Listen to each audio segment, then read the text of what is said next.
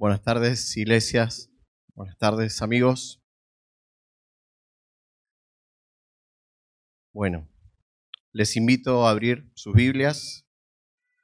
En el capítulo 4 de Primera de Juan vamos a estar exponiendo los versículos del 1 al 6. Pero antes eh, de, de leerlos, estos versículos, vamos a, a recordar de lo que viene hablando de lo que vimos el domingo pasado eh, en esta, en esta carta de Primera de Juan. Y Juan les dice a los creyentes en el capítulo 3, en los últimos versículos del capítulo 3, que ellos podían tener seguridad de salvación. Ellos debían ver su vida con tres evidencias que Juan nombró al final del capítulo 3, más precisamente en los versículos 23 y 24, si me acompañan. Y dice así, este es su mandamiento. Primera evidencia, que creamos en el nombre de su Hijo Jesucristo. Primera evidencia, en el Dios encarnado, creer en Cristo. Segunda evidencia, que nos amemos los unos a los otros como Él nos ha amado. Vamos a amar a la iglesia de Cristo, por supuesto, no perfectamente, pero vamos a intentar amarla con todo nuestro corazón. Y el versículo 24 nos da la tercera evidencia y dice, el que guarda sus mandamientos permanece en él y Dios en él. Otra evidencia, tenemos un corazón inclinado a obedecer los mandamientos de Dios y lo hacemos no perfectamente, pero sí ahora que hemos sido regenerados de una manera honesta. Nuestro corazón está inclinado a obedecer la palabra de Dios. Y finaliza el versículo 24 diciendo, en esto sabemos que Él permanece en nosotros por el Espíritu que nos ha dado. Entonces Juan le dice a los creyentes hermanos, ustedes pueden estar seguros de que son salvos. Y las tres evidencias de eso son lo que nombramos. Creer en el Hijo de Dios, amar a los hermanos, amar a su iglesia y obedecer los mandamientos. Si estas realidades están en su vida, hermanos, ¿saben por qué es? Porque el Espíritu de Dios está en ustedes. ¿Y cuándo sucedió eso? En el momento que depositaron su fe en Cristo, el Hijo de Dios. Y acá quiero abrir un paréntesis. Eh, vimos también el domingo que los creyentes estaban tratando de amar a estos falsos creyentes, lo cual les resultaba complicado, por no decir imposible. Era imposible llevarse bien con ellos, tener comunión con ellos. No con el mundo, sino con los que se llamaban cristianos y estaban dentro de la congregación, estos falsos hermanos. Algo similar pasó en, Corintios. Pablo, eh, en 1 Corintios capítulo 5, manda una carta a la iglesia diciéndoles a los hermanos que se jactaban de tener a un creyente, falso creyente, que vivía de la manera que quería, estaba en pecado, en una práctica continua de pecado. Y esta iglesia se jactaba de tenerlo dentro de ellos.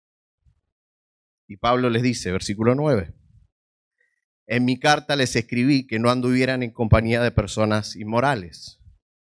No me refería a la gente inmoral de este mundo, o a los codiciosos y estafadores, a los idólatras, porque entonces tendríamos que salir de este mundo. Versículo 11. Sino que en efecto les escribí que no anduvieran en compañía de ninguno que llamándose hermano es una persona inmoral o avaro o idólatra o difamador o borracho o estafador. Con esa persona que está en la iglesia, dice Pablo, ni siquiera coman. Ni siquiera coman. es imposible tener comunión con los que dicen ser hermanos, pero son caínes. ¿Qué tenía que hacer esta iglesia que se jactaba? Acobijar al hermano, tratar de amarlo al hermano. Pablo dice, deben expulsarlo, sáquenlo, sáquenlo de ahí. Ese era el mismo contexto que estaba sucediendo en Primera de Juan con los falsos creyentes. Y era lo que vimos, que era imposible amar a estos falsos hermanos. Cierro acá el paréntesis. Entonces, decíamos también el domingo pasado que Juan quiere que sus hermanos estuvieran firmes, estén seguros de su salvación. ¿Y por qué? Porque en la misma iglesia tenían que hacer frente, estar firmes por las enseñanzas de estos falsos maestros.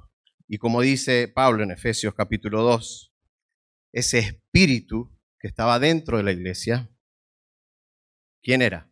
¿Quién era el enemigo? Dice Efesios 2, conforme al príncipe de la potestad del aire. Escuchen, el espíritu que ahora opera en los hijos de desobediencia. Este espíritu estaba detrás de las personas que enseñaban. Y hablaban de parte de ese espíritu que operaba en ellos. De ahí en nombre de este sermón, dime lo que enseñas y te diré de parte de quién hablas.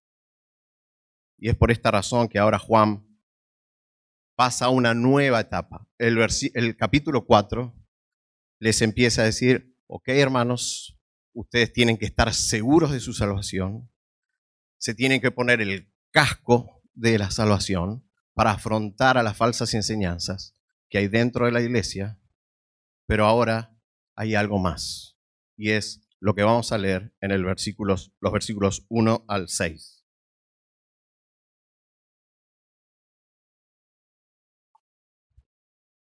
Y dice así, amados, no crean a todo espíritu, sino prueben los espíritus para ver si son de Dios, porque muchos falsos profetas han salido del mundo. En esto ustedes conocen el Espíritu de Dios. Todo espíritu que confiesa que Jesucristo ha venido en carne es de Dios. Y todo espíritu que no confiesa a Jesús no es de Dios. Y este es el espíritu del anticristo, del cual ustedes han oído que viene y ahora ya está en el mundo. Hijos míos, ustedes son de Dios y han vencido a los falsos profetas, porque mayor es aquel que está en ustedes que el que está en el mundo. Ellos son del mundo. Por eso hablan de parte del mundo y el mundo los oye. Versículo 6. Nosotros somos de Dios. El que conoce a Dios nos oye. El que no es de Dios no nos oye. En esto conocemos el Espíritu de verdad y el espíritu del error. Vamos a orar. Padre, gracias por este día, Señor, en que venimos como iglesia a escuchar tu voz, a alabarte. Padre, utiliza tu palabra para dar vida, para redarguir los corazones de tus hijos, Señor, y te pido que uses a quien habla, Señor, para predicar fielmente tu palabra. En nombre de Cristo Jesús. Amén. Bueno, vamos a bosquejar estos primeros seis versículos del capítulo 4 en cuatro puntos o secciones.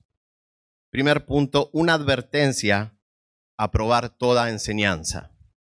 Versículo 1. Punto número 2, el contenido de las enseñanzas en versículos 2 y 3. Punto número 3, ¿cómo responden los que escuchan esas enseñanzas? Versículos 5 y 6. Y por último, punto número 4, el motivo por el cual el creyente se mantiene firme en la verdad. Versículo 4. Así que vamos a comenzar con el primer punto, una advertencia a probar toda enseñanza. Versículo 1. Amados, no crean a todo espíritu, sino prueben los espíritus para ver si son de Dios, porque muchos falsos profetas han salido al mundo. Fíjense, hermanos, que Juan no se está dirigiendo a los diáconos, no se está dirigiendo a los pastores, se está dirigiendo a toda la congregación. Él dice, amados. Y básicamente la advertencia que les está dando a la iglesia es no sean ingenuos, no crean todo lo que escuchan, no crean toda la enseñanza que escuchan, prueben, juzguen, disciernan cada enseñanza que escuchen. ¿Cómo? Por la palabra de Dios. No por subirse a un púlpito es garantía de que alguien esté predicando de parte de Dios la iglesia debían tomar la misma actitud que tenían los hermanos de Berea. Hechos 17, versículos 10 y 11. Los hermanos enviaron de noche a Pablo y a Silas a Berea, los cuales al llegar fueron a la sinagoga de los judíos.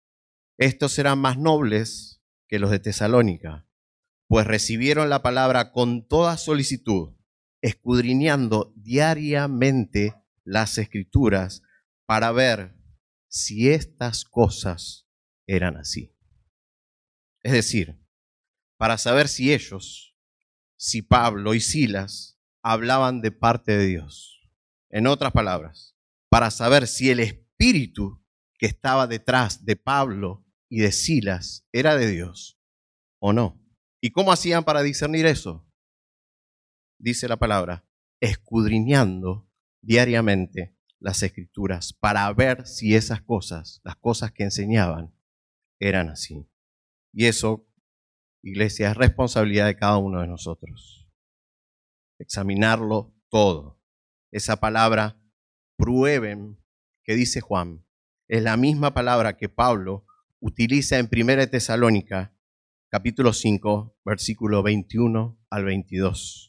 Antes bien, examinen prueben la misma palabra, todo cuidadosamente, retengan lo bueno y absténganse de toda forma de mal.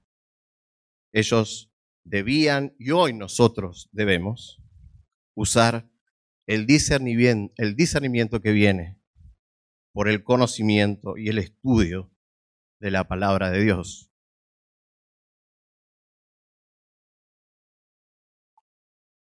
Es decir, el que discierne bien es el que maneja con precisión la palabra de verdad. Fíjense la oración de Pablo en Filipenses, Filipenses 1 del 9 al 10. Y esto pido en oración, que el amor de ustedes abunde aún más y más. ¿En qué? En conocimiento verdadero y en todo discernimiento. ¿Para qué, Pablo? A fin de que escojan lo mejor para que sean puros e irreprensibles para el día de Cristo. ¿Se dan cuenta? El discernimiento que Juan está pidiendo acá, se lo está pidiendo a toda la iglesia, es responsabilidad de todos nosotros. No solo de algunos cristianos, hay algunos que dicen tener el don de discernimiento y usan este texto para pasársela juzgando a todos. Y van con una lupita pero no es lo que Pablo, lo que Juan está diciendo acá. Ellos debían examinar cada enseñanza de la iglesia para saber si esa enseñanza provenía de un espíritu de Dios o no. No crean a todo espíritu, sino prueben los espíritus para ver si son de Dios. El autor de Hebreos también exhorta a los creyentes a crecer, a madurar. Que dejen de alimentarse con leche y que empiecen a comer alimento sólido. Y el alimento a lo que se refiere el autor de Hebreos es de la palabra de Dios. Hebreos 5, 13 al 14. Porque todo el que toma solo leche no está acostumbrado a la palabra de justicia porque es niño. ¿Y qué es muy fácil a un niño? Engañar. A los niños uno le puede decir, tengo un conejito acá en la mano y me dice, yo quiero, yo quiero, yo quiero. Es fácil de engañar. Los creyentes que no manejan la palabra, que no tienen una meditación en la palabra de Dios, son niños. Por lo tanto, cualquier enseñanza, cualquier viento de doctrina puede confundirlos.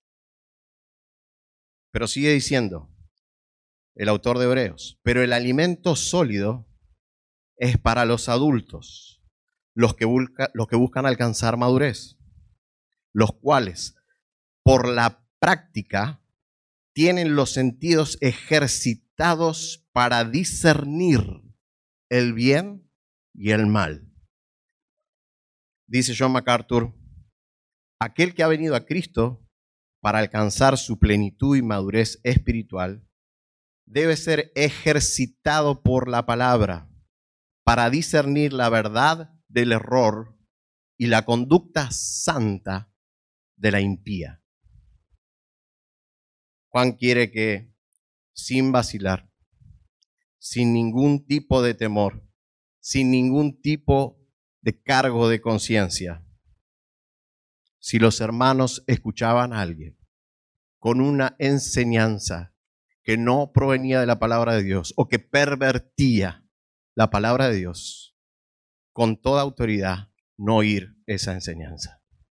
Porque el espíritu que había detrás de esas personas que enseñaban eso no provenía de Dios. Isaías 8:20.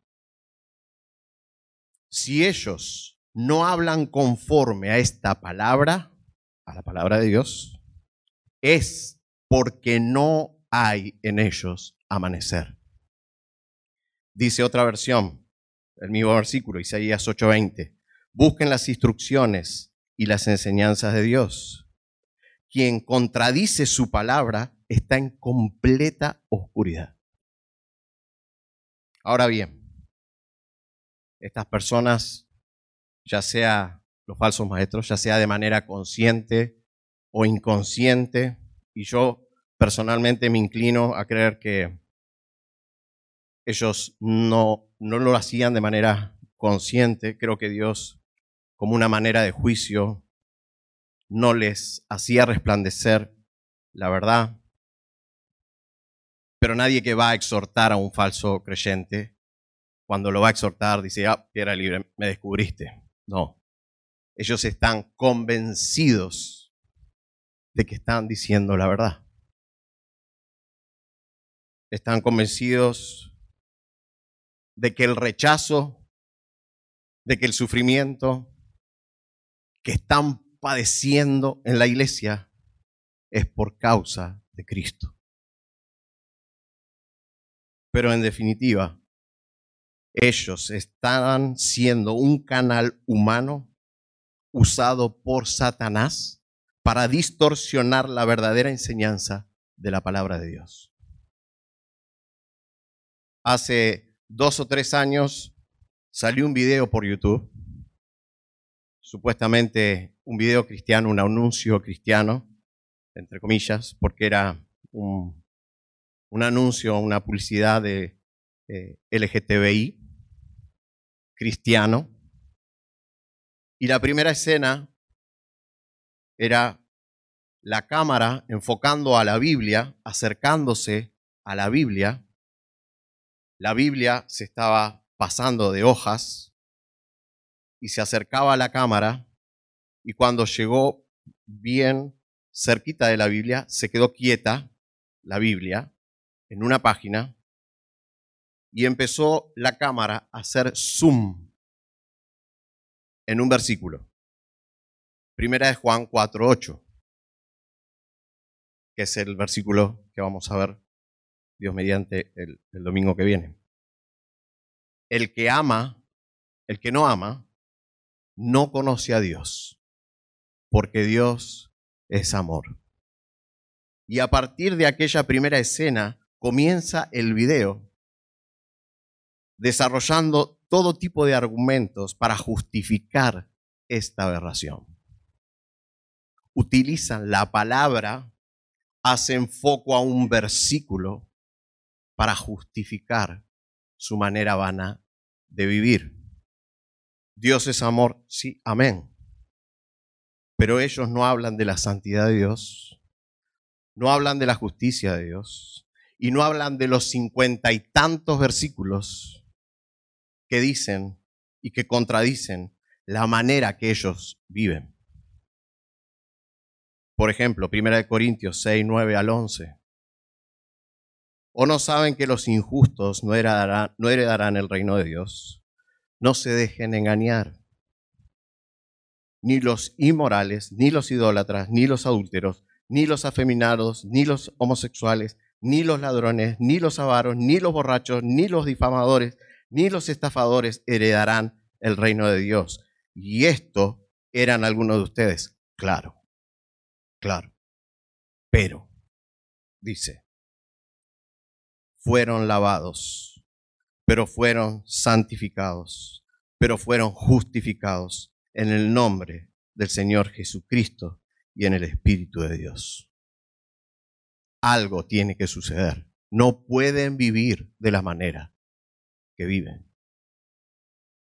La pregunta es, ¿por qué no hicieron zoom en el video a estos pasajes? El falso profeta, el falso maestro, los falsos creyentes exaltan verdades bíblicas a expensas de otras. Se enfocan en lo que está de acuerdo a su caído corazón y se centran únicamente en eso.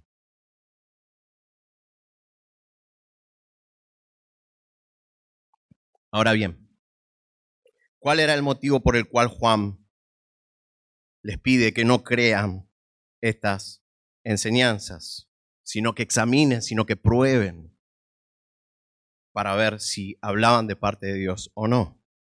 Y el versículo 1 nos lo dice, porque muchos falsos profetas han salido al mundo. Ya había muchos en los tiempos de Juan, pero hoy se reproducen como el agua. Hay muchos más y escuchamos que tienen palabras reveladas por el Espíritu Santo, palabras frescas reveladas por el Espíritu Santo y hablan, y hablan cosas que Dios nunca dijo en su palabra.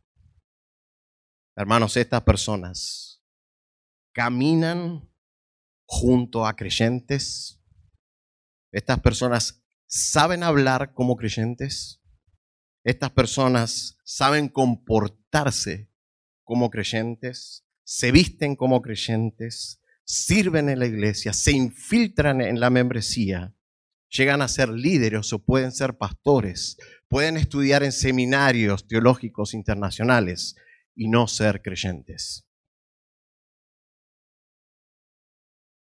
Engañan y confunden a niños espirituales en la iglesia de Dios a los creyentes que todavía toman leche. Engañan con vanas sutilezas, queriendo así, provocando así desviarlos de la verdad. Colosenses 2.8. Miren que nadie los haga cautivos por medio de su filosofía y vanas sutilezas, según la tradición de los hombres, conforme a los principios elementales del mundo y no según Cristo. Hechos 20:30. También entre ustedes mismos se levantarán algunos hablando cosas perversas para arrastrar a los discípulos tras ellos. Primera de Timoteo 4, 1 al 2. El Espíritu dice claramente que en los últimos tiempos algunos se apartarán de la fe, presentando atención a espíritus engañadores y a doctrinas de demonios mediante la hipocresía de mentirosos que tienen cauterizada la conciencia el mismo Señor Jesucristo. Dijo Mateo 24:11, se levantarán muchos falsos profetas y a muchos engañarán. Y Pedro, segunda de Pedro 3:17, por lo tanto, amados, sabiendo esto, ¿qué cosa? Que va a haber entre nosotros falsos hermanos falsos creyentes, sabiendo esto de antemano, estén en guardia. No sea que, arrastrados por el error de hombres libertinos, caigan de su firmeza. Entonces, este primer punto, Juan advierte a la iglesia, examinen todo. No crean cualquier cosa que les dice. No importa si se suben al púlpito o si son hermanos que han estudiado en eh, seminarios importantes, no importa, examinen toda doctrina, todo. ¿Cómo? Por la palabra de Dios. Por otro lado, el motivo de ese pedido que Juan hace era porque muchos falsos profetas estaban dando vueltas. Muchos se habían ido de la misma congregación, de esa misma congregación. Pero otros habían quedado dentro y seguían confundiendo a los creyentes. Y hermanos, si vamos a ser fieles en la predicación de la palabra de Dios, es probable que la iglesia sea como la iglesia de Noé, que predicaba a centenares, miles de personas. Pero ¿cuántos se congregaban en la iglesia de Noé? Ocho. Ocho. Su familia. Ahora bien, ¿qué estaba enseñando esta gente?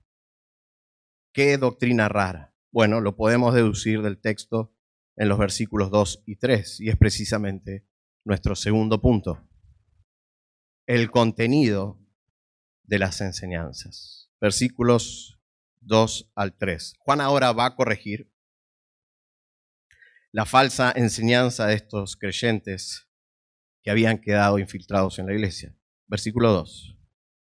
En esto ustedes conocen el Espíritu de Dios. Todo espíritu que confiesa que Jesucristo ha venido en carne es de Dios versículo 3. Y todo espíritu que no confiesa a Jesús no es de Dios. Y este es el espíritu del anticristo, del cual ustedes han oído que viene y que ahora ya está en el mundo. Hermanos, nosotros sabemos fehacientemente que esta enseñanza la, la estaban atacando la doctrina de la encarnación del Hijo de Dios. Y por supuesto, sabemos que es falsa estos hombres que lo que después se dio a conocer con el nombre de gnosticismo, negaban la encarnación del Hijo de Dios, diciendo que Jesús era simplemente un hombre, que Cristo era una divinidad, que había bajado y había entrado en Jesús, en el bautismo, en el Jordán, y que después se fue antes de que Jesús sea crucificado. Esto atacaba directamente una doctrina fundamental de la fe cristiana, la encarnación del Hijo de Dios, Dios hecho hombre, la segunda persona de la Trinidad. Contradecían la enseñanza apostólica de la encarnación. Juan 1, versículo 14.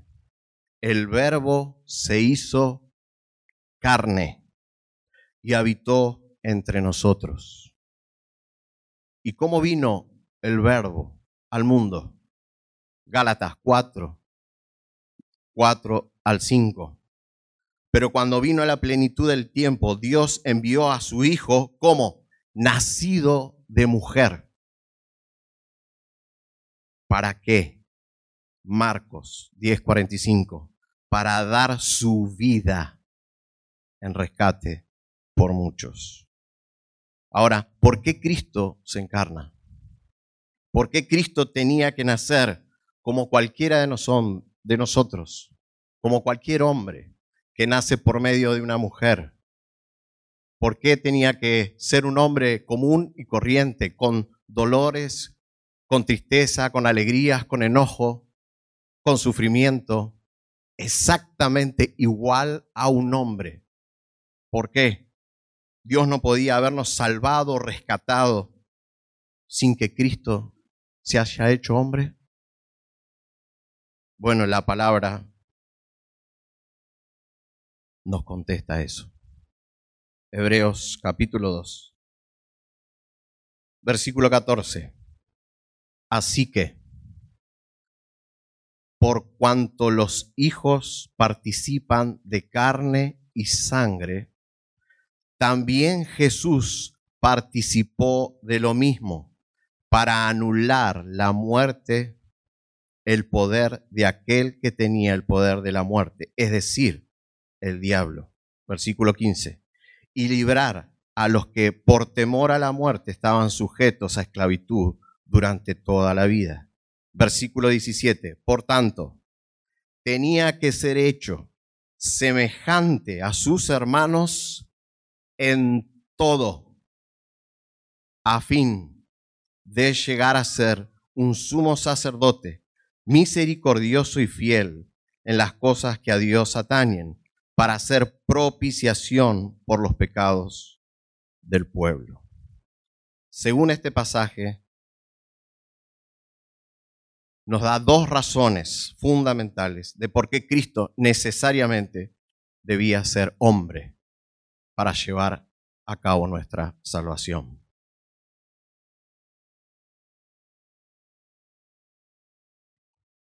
Razón número uno.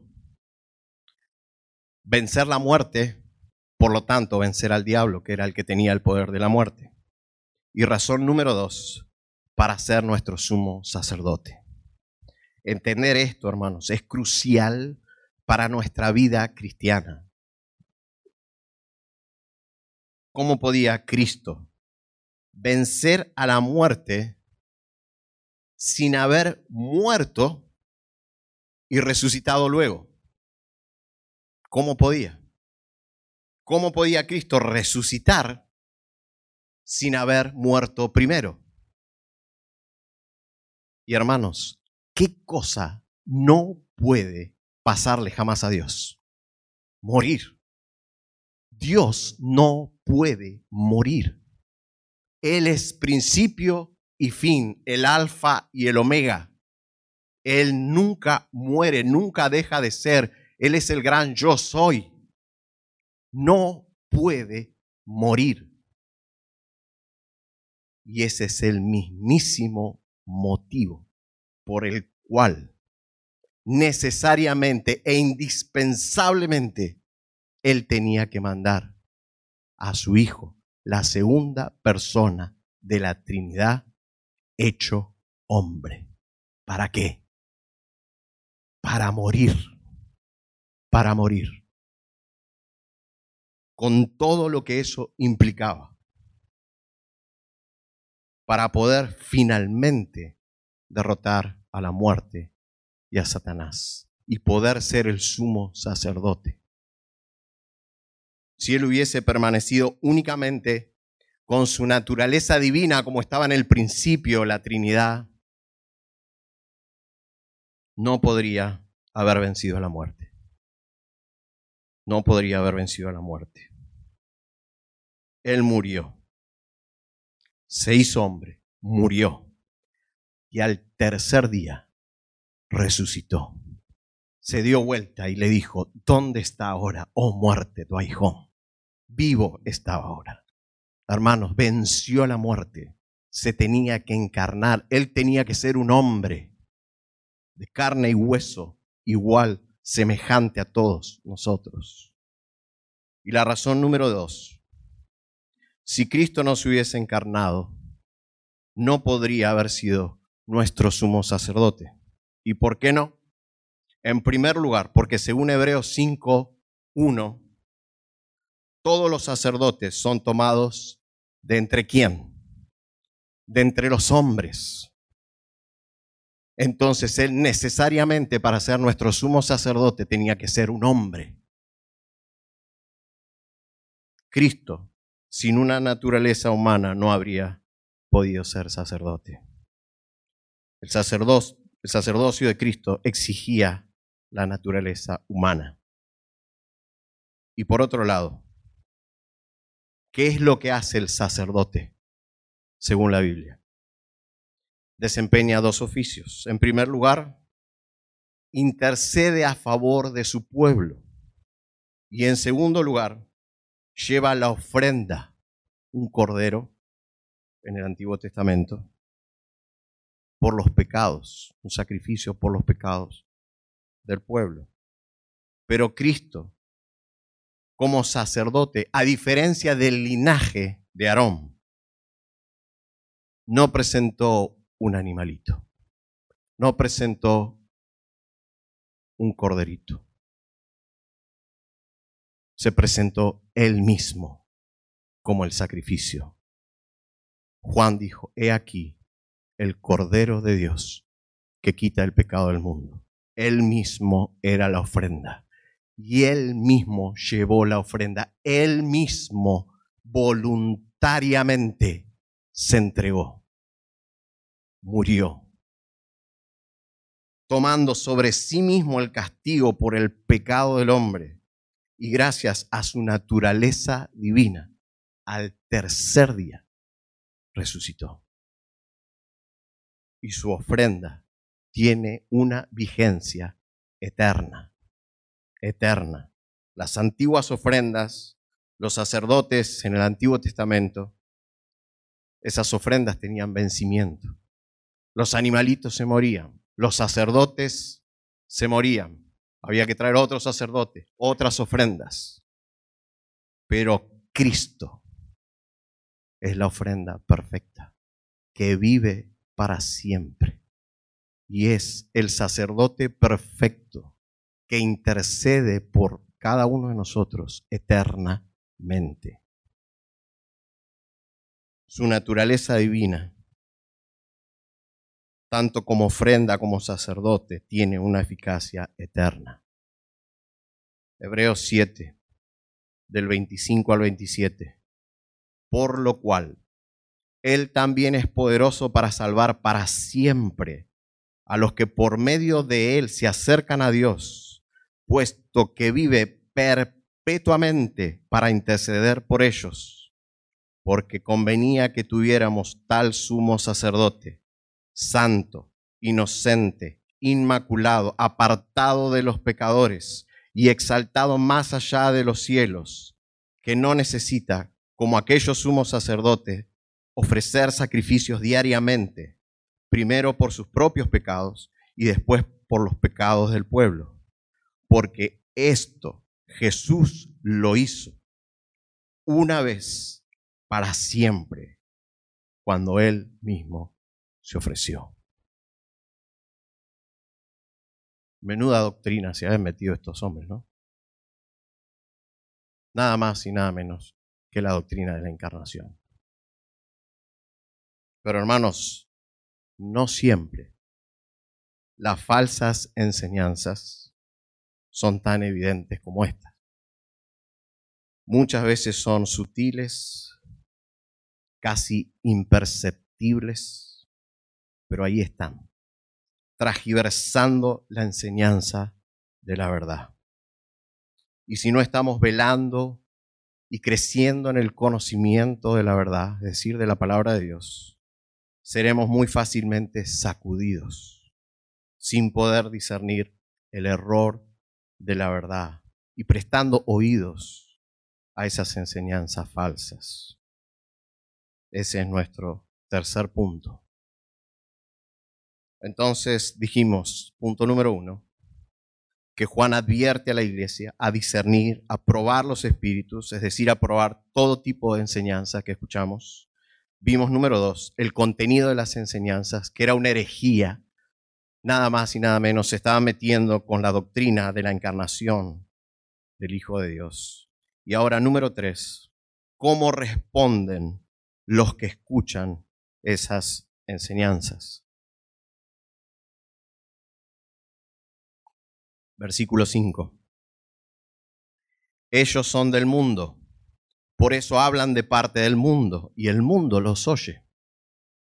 Hermanos, ¿qué quieren escuchar las cabras? Las cabras quieren que les hablen de prosperidad, de sanidad, quieren escuchar solamente una verdad. Dios es amor, nada más. Dios es amor.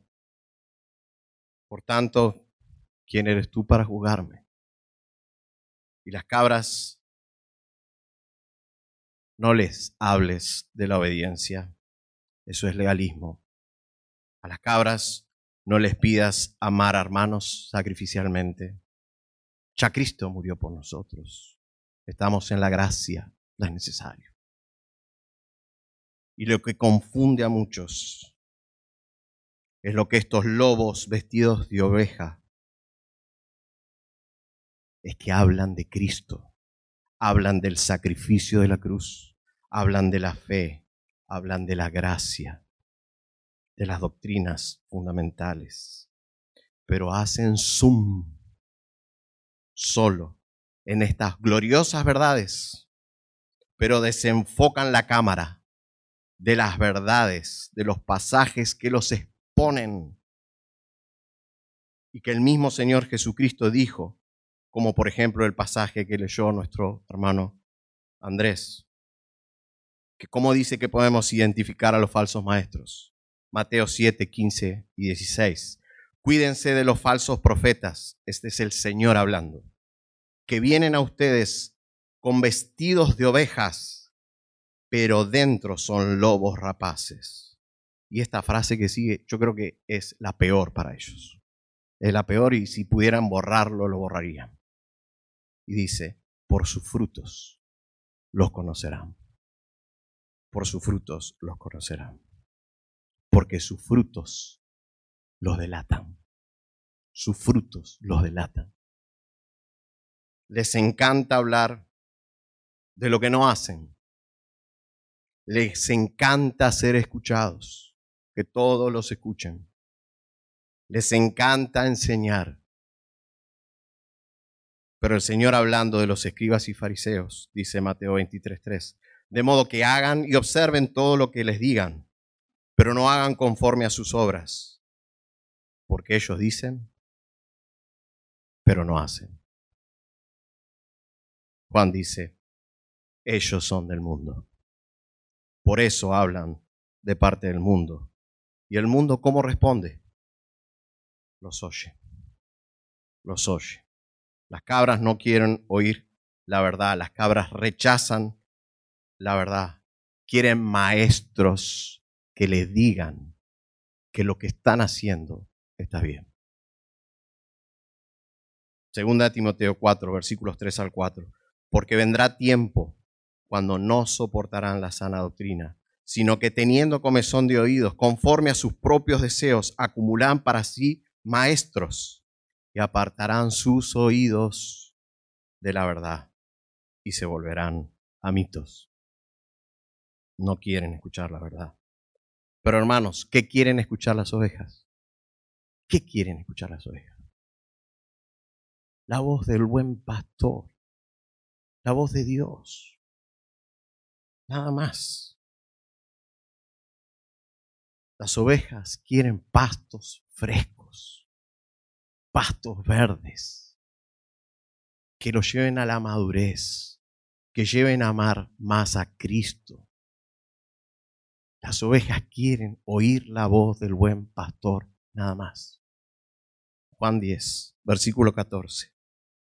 El Señor dice, yo soy el buen pastor y conozco mis ovejas y ellas me conocen y mis ovejas oyen mi voz y ¿qué hacen? Me siguen. Oyen mi voz y me siguen. Y fíjense en Juan 8:47. El que es de Dios escucha las palabras de Dios. Por eso ustedes no escuchan, le dice el Señor a los fariseos, porque no son de Dios. No escuchan. Y eso es precisamente lo que Juan ahora en esta carta, en el versículo 6, les está diciendo a su iglesia. Nosotros somos de Dios. El que conoce a Dios nos oye. El que no es de Dios no nos oye.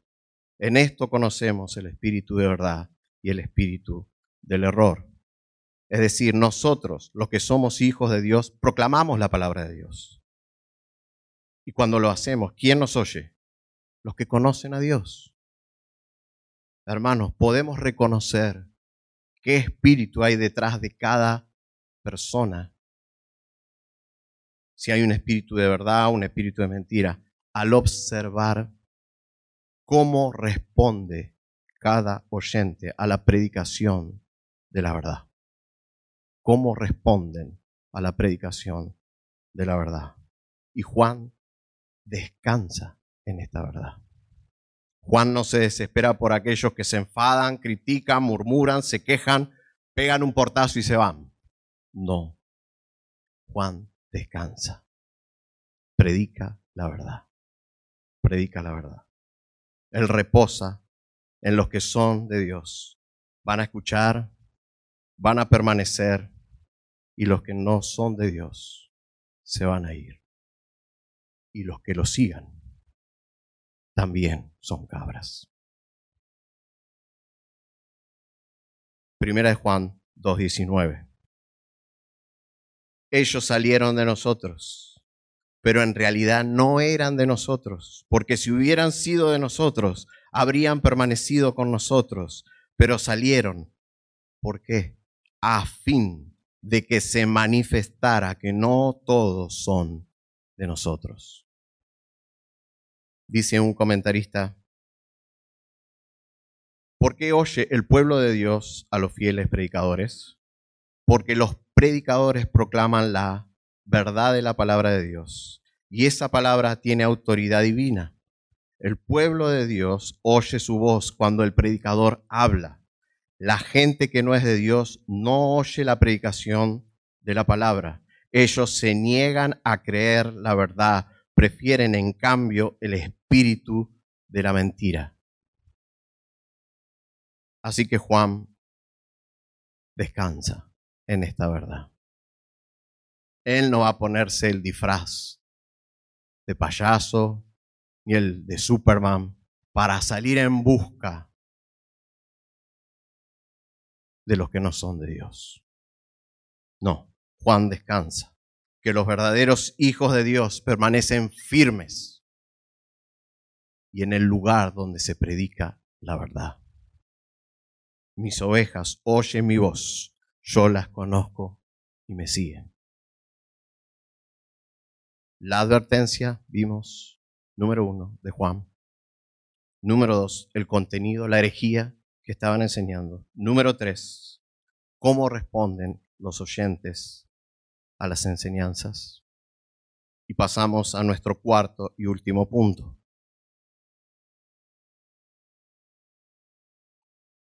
El motivo por el cual el creyente se mantiene firme en la verdad. Versículo 4. Hijos míos, ustedes son de Dios y han vencido a los falsos profetas, porque mayor es aquel que está en ustedes que el que está en el mundo. ¿A qué se refiere Juan? que los verdaderos creyentes no serán engañados. Sí pueden ser confundidos en una primera instancia. Sí pueden ser confundidos. Aquellos niños que todavía no están maduros, que siguen con leche, pero no serán finalmente arrastrados por las falsas doctrinas que estas personas estaban enseñando. Dice John Stott, los falsos maestros no logran engañarlos, no han sucumbido a sus cortejos ni creído sus mentiras. De ahí que indudablemente algunos se vieron obligados a marcharse. Es lo que leímos de el capítulo 2, versículo 19. Ahora bien, ¿cuál era el motivo de eso? ¿A qué o a quién se refiere Juan cuando dice que mayor es aquel que está en ustedes que el que está en el mundo? ¿A quién se está refiriendo? La respuesta está en lo que Juan ya dijo en el capítulo 3, versículo 24. En esto sabemos que Él permanece en nosotros. ¿Por qué? Por el Espíritu que nos ha dado. Pablo en Efesios les dice algo parecido, Efesios 1.13. Ustedes después de escuchar el mensaje de la verdad, el evangelio de su salvación, y habiendo creído, fueron sellados con el Espíritu Santo de la promesa. Y gloria a Dios por esa verdad. El Espíritu de Dios es el Espíritu de la verdad que mora en todos y cada uno de los creyentes. Y es mayor al Espíritu que está en el mundo y que es el Espíritu del error. El Espíritu Santo nos lleva a toda verdad. Así que podemos estar seguros nosotros también de que venceremos toda falsa enseñanza que se levante en la iglesia, porque el Espíritu Santo nos capacita, nos alumbra las mentes y nos ayuda a aplicarla. Pero hermanos, este motivo es un motivo de gratitud, pero ojo, porque no anula lo que primeramente dijo Juan, que tenemos que la responsabilidad de discernir, evaluar, examinar, juzgar toda enseñanza. Así que hermanos, que el Señor aplique estas hermosas verdades en nuestra mente y corazón. Podemos estar seguros, podemos estar confiados, aquellos que son hijos de Dios, que el Espíritu Santo mora en cada uno de nosotros, de que nada, ni seremos sacudidos, ni, seremos, ni sucumbiremos en falsas enseñanzas, no seremos arrastrados finalmente. Creemos en la perseverancia de los santos. El Señor está perseverándonos, pero tenemos la responsabilidad de escudriñar la palabra. Cuando escuchamos algo que aunque no detectamos y no sabemos bien qué es, pero nos tienen que empezar a sonar las alarmas. Pi, pi, pi, algo no está bien, algo no está bien. Y es nuestra responsabilidad velar por la sana doctrina, la sana enseñanza, la fiel predicación del Evangelio en nuestra congregación. Y amigo que estás acá, quiero decirte que seguramente tu vida es como un barco sin timón y sin capitán, y que sí sos arrastrado por todo viento de doctrina, por todo error, probando distintas creencias, distintas religiones, a ver qué te hace feliz y nada te llena. Eso te llevará finalmente a la condenación eterna, al infierno. Y si no escuchaste el sermón, es mi anhelo que te lleves estas últimas palabras, porque intencionalmente las estoy diciendo para vos, mi amigo, que todavía no sos un hijo de Dios. Este es el Evangelio, que Cristo Jesús el Hijo de Dios, la segunda persona de la Trinidad, se encarnó, se hizo hombre, vivió la vida que ni vos ni yo podemos vivir.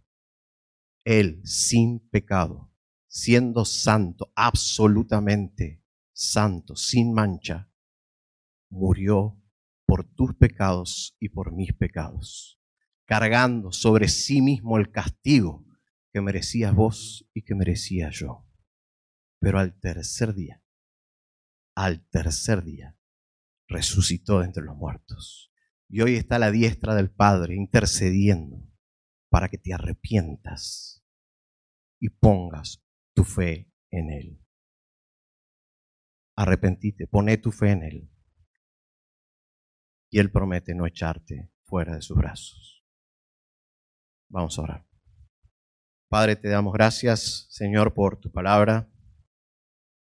Señor, aplica estas verdades en nuestros corazones, en nuestras mentes.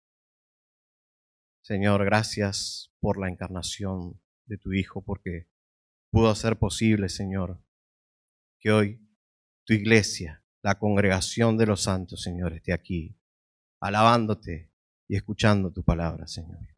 Cuán hermoso es eso, Señor, para nosotros. Gracias, Señor, por tu palabra. En el nombre de Cristo Jesús. Amén.